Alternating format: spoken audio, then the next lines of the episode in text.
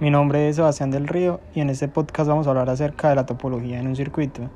Hablaremos también de las leyes de Kirchhoff y su aplicación, además de la relación tensión-corriente en los elementos de circuito.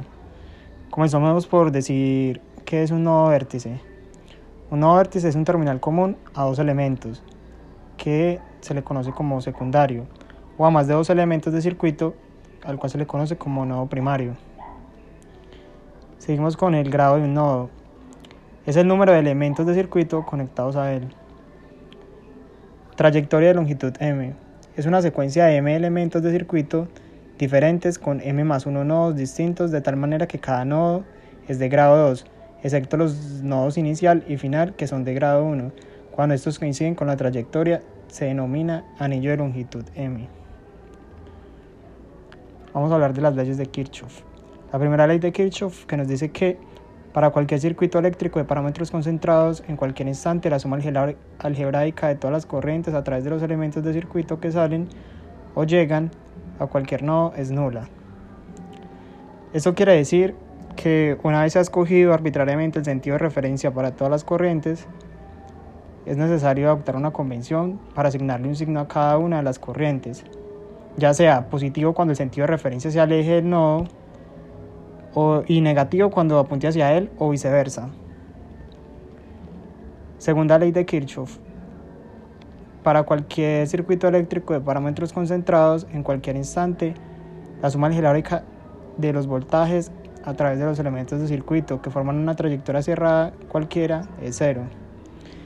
Eso quiere decir que una vez se ha escogido arbitrariamente el sentido de referencia para todos los voltajes, suponemos un punto de partida en el anillo y un sentido de recorrido de la trayectoria, ya sea horario o antihorario.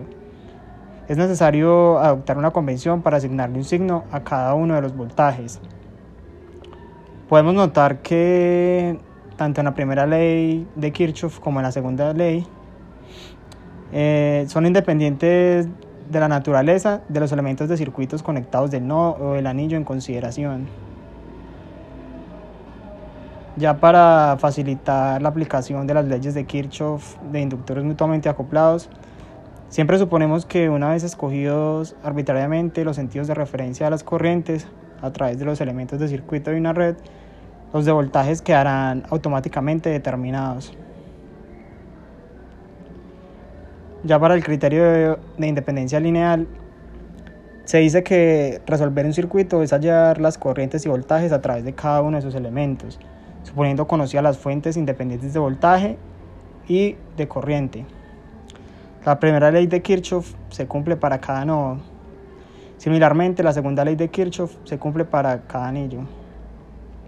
Ahora, ¿qué es un gráfico orientado?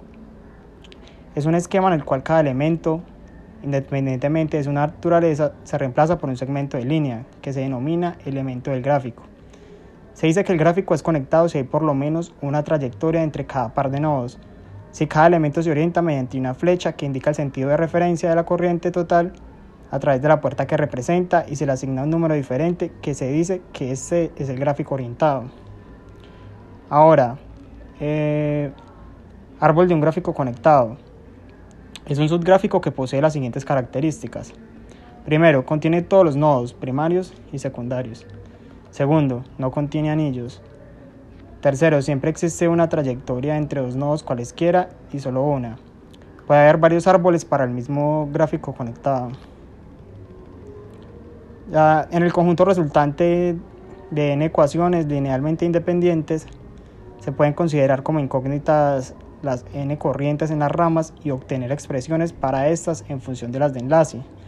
Como se conoce la relación entre voltaje y corriente para cada elemento de circuito, esto nos permitirá encontrar los voltajes correspondientes y el circuito quedaría completamente resuelto.